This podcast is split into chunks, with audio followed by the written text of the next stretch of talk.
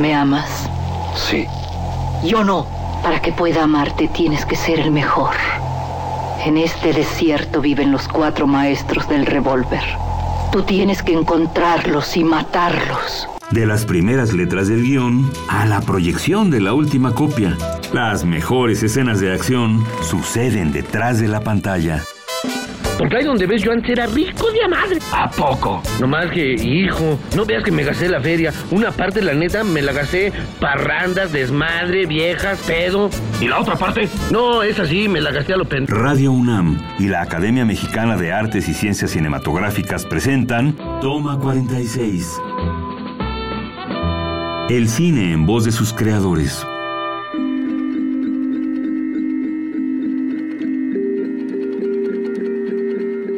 Buenas tardes. Soy Adriana Castillo, secretaria técnica de la Academia Mexicana de Artes y Ciencias Cinematográficas. Bienvenidos a Toma 46. Hoy con nosotros José Cefami, oficio, actor. Con más de 40 años de trayectoria profesional, Cefami es considerado uno de los actores más importantes dentro de la escena nacional. Ha participado en más de 60 películas, 40 montajes y 40 cortometrajes.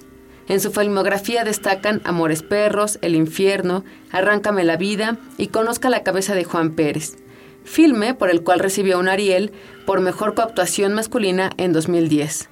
Además, es director de las revistas Paso de Gato y Cinetoma.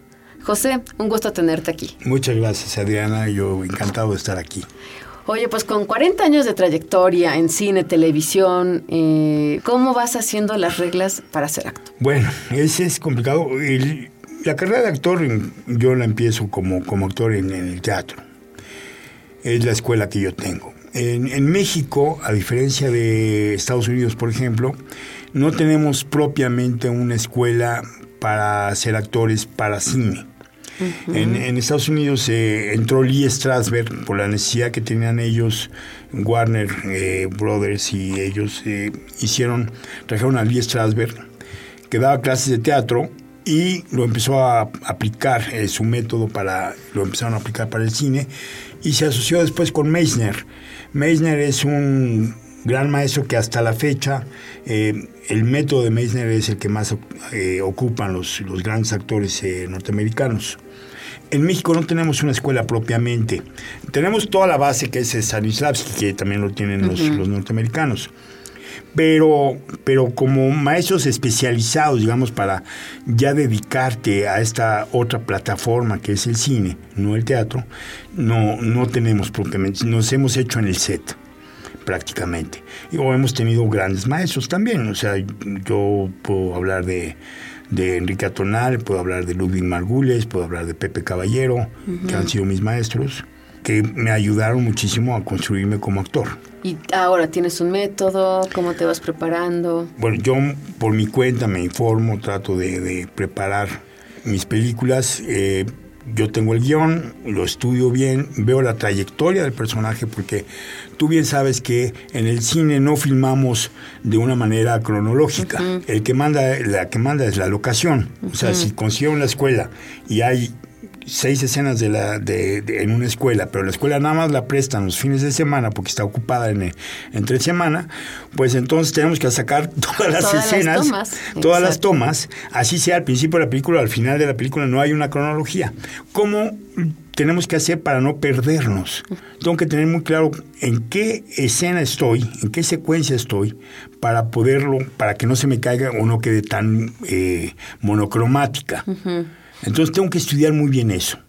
¿Cuál es la trayectoria de mi personaje?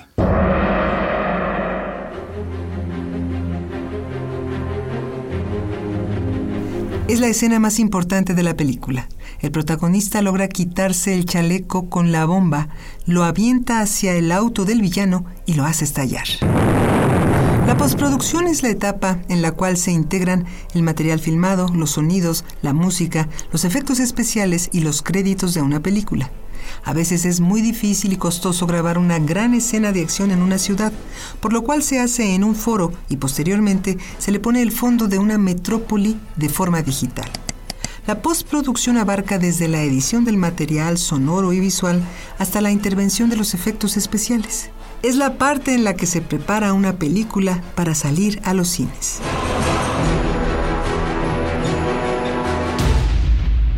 Ok, ¿y después qué sigue? Eh, ¿Tienes un ABC, tres reglas básicas de trabajo? Pues es la concentración, o sea, yo creo que concentrarse muy bien es un trabajo fundamental que tiene que ver con respiración, tiene que ver con dejar la calle atrás y estar en lo que estás concentrado en lo que está pasando y escuchar. Si tú tienes una escena con quien sea, lo importante no es lo que tú dices, sino la reacción que tienes a lo que te dicen. Eso es la, actuar. Tú reaccionas a un estímulo dado. Entonces tienes que tener, estar muy alerta, porque si nada más te preocupas en lo que vas a decir, entonces no, no estás actuando porque no estás reaccionando. Solo repites. Solo repites como perico. Y de todos estos personajes, porque te ha tocado una gama de personajes, ¿cuál es el que más te ha gustado? El que más me ha gustado, bueno, que le tengo más cariño realmente, porque todos son entrañables, es a Gorgo de Conozca la cabeza de Juan Pérez, la película de Emilio Portes. Eh, pero hace poco hice una, una serie para el Canal 11, Crónica de Castas. Hice un personaje que me encantó, hice un capítulo donde yo protagonicé ese capítulo y fue adorable porque era un personaje bello, eh, tierno. ¿Qué, un- qué, pero qué hacías? Eh, era un judío que vendía telas en el centro y que estaba enamorado de una muchacha y no sabía cómo poder estar con ella. un señor ya grande que no se había casado. No, muy bonito personaje, realmente muy bonito. Oye, y ha habido retos seguramente, que en algún momento digas, estoy atorado, ¿cómo salgo de aquí? Sí, como como no, personaje, como con- actor. Claro, no- nos pasa y nos pasa a menudo que de repente dices y, y vuelves a repetir lo mismo y te pasa lo mismo y no puedes no puedes salir. Entonces, generalmente para eso tengo una regla. Lo que lo que tengo que hacer es justamente irme a lo contrario. Si yo tengo que llorar, por ejemplo, en una escena, que no, no me sale la emoción correcta, adecuada, entonces digo, no, pues vamos a buscar lo, lo contrario. lo- entonces, lo voy a sacar con una sonrisa, lo voy a sacar con casi una risa, pero es justamente lo que me va a meter en, en este dolor tal vez que tiene el personaje, ¿no?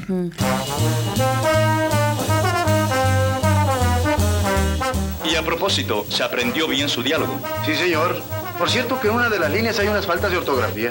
Escribe el melocotón con Q y huevo con G. ¿Qué va? No, eso no importa, hombre, eso no importa. Sigue escuchando. Toma 46. Como lo va usted a decir y no lo van a leer, el público ni se da cuenta, ¿verdad? Claro, hombre, claro.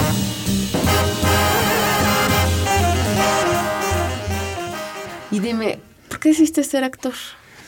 Pues mira, fueron circunstancias del destino. A mí desde niño, bueno, me gustaba el baile de los viejitos en la escuela y representábamos esto y aquello y jugábamos a que representábamos en las- en- cuando estábamos en primaria en nuestros juegos. aquí en la ciudad. Sí, aquí crecí en la colonia Roma.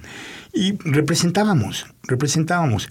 Y cuando estuve, cuando entré a la, en la preparatoria, llegó un maestro a darnos teatro porque dijimos, vamos a probar que tener teatro. Éramos una escuela piloto ahí. Y llegó este maestro que es Enrique Atonal y nos empezó a meter en esta disciplina y nos encantó. Yo quedé fascinado y dije, esto es lo mío. Yo, de hecho, entré a estudiar después a la Facultad de Ciencias, entré a estudiar física, pero no dejaba de hacer teatro y dije, no, lo mío es el teatro, finalmente. Lo mío, lo mío es el escenario. Exacto. Oye, y aparte, bueno, pruebas a ser este actor en distintas plataformas, en distintos lugares. ¿Dirigir algún momento te llamó la atención? Sí, eh, tomé clases con Ludwig, con Margules, de dirección. Lo que pasa es que es otra cosa, es te toma mucho tiempo eh, dirigir algo. Tienes que dedicarte totalmente y, y no pierdo la, la, la idea de, de hacerlo, tarde o temprano. En algún momento Sí, empezar a probar. Sí, a empezar a probar, digo, lo hice con, como estudiante con Ludwig Margules. Ok. Y luego de allí te vas a otra faceta muy distinta que es eh, echar a andar dos proyectos editoriales. Eso, con, justo con mi socio, con Jaime Chabot, que es el director, digamos, de la revista Paso de Gato, me invita después, yo me integro con él, tenemos la revista Paso de Gato, nos asociamos y después hacemos la revista, yo decido hacer la revista de cine, él me apoya y hago la revista de cine. Yo siento que tenemos que tener una vitrina para que nuestro gremio se manifieste. ¿Qué mejor que una revista? La revista de cine es, eh, en el poco tiempo que lleva, ha sido realmente exitosa, igual que la de teatro, la de Paso de Gato. Son revistas muy, muy profesionales.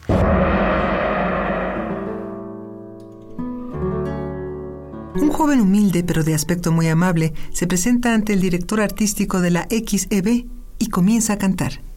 Pero debido a su gran nerviosismo, desentona y se le quiebra la voz. A pesar del fracaso de esta primera audición, se le da una nueva oportunidad para intentarlo. En su segundo intento, consigue impactar al director con la calidez de su voz y al día siguiente consigue debutar como cantante. Este es el inicio de su leyenda. Es mi orgullo haber nacido en el barrio más humilde. Personalidades. Pedro Infante. Su naturalidad y simpatía lo llevaron muy pronto a ser el galán y cantante favorito del cine nacional. Interpretó principalmente personajes de charro. Algunas de las cintas que protagonizó fueron Mexicanos al grito de guerra, Cuando lloran los valientes, Nosotros los pobres, Los tres huastecos, Tizoc y La vida no vale nada, por la cual ganó el premio Ariel. Su intensa carrera fue corta. A sus 40 años, a bordo de un avión que él mismo copiloteaba, el gran Pedro Infante dejó este mundo. No.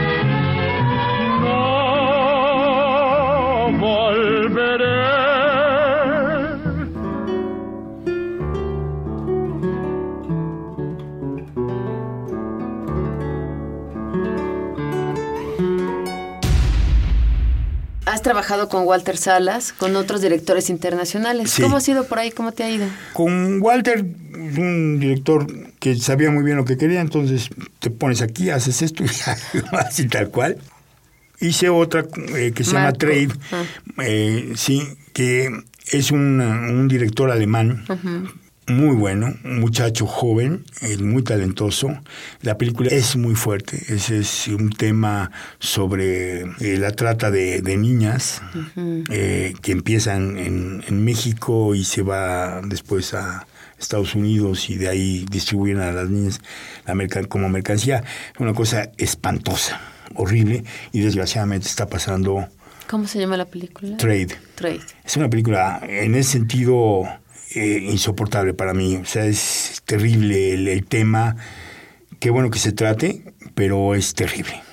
Sefami, y con tantas experiencias, empezar a enseñar a los chavos, a los chavos que están estudiando actuación, a las chicas. Eso me, me, me, me encanta la idea. He estado preparando, llevo dos años preparando un curso que he estado escribiendo en cada número de la revista de, de Toma, Ajá. un artículo sobre, sobre las diferencias entre teatro, cine, sobre estos profesores, sobre Meissner, sobre eh, Tony Barr, sobre muchos temas. Y ya me interesa eh, echarlo a andar para el próximo año, espero poder tener un curso bien armado y bien estructurado. He estado trabajando mucho. Lo que no me gustaría es llegar y, y fastidiar a un pobre chamaco que está empezando. ¿no? Entonces lo tengo que preparar muy bien. O sea, Pero es los mucha maestros son necesarios. Y- Sí, claro, no, y yo creo que a mí me lo disfrutaré mucho, lo disfrutaré mucho. Sefami, pues se nos terminó el tiempo. Un gusto tenerte aquí con nosotros. ¿Y qué proyectos vienen? Bueno, eh, acabo de terminar, te digo, Belcebú de Emilio Portes, Ajá. que es una película de terror que no, no había yo incursionado en, en cine de terror. Estoy muy emocionado a ver qué va a pasar porque es empieza como un thriller poli- policíaco y después te das cuenta de que no. Eh, vienen no, eso no los puedo porque estamos todavía en tratos este, de, otro, nos contarás. de otros tres proyectos. Pues muy bien, pues un gusto haberte tenido por aquí con tantas historias, con tantos años como actor. Muchas gracias. Y los invitamos a que nos sigan en nuestras redes, arroba Academia CineMX y en Facebook Academia Mexicana de Artes y Ciencias Cinematográficas.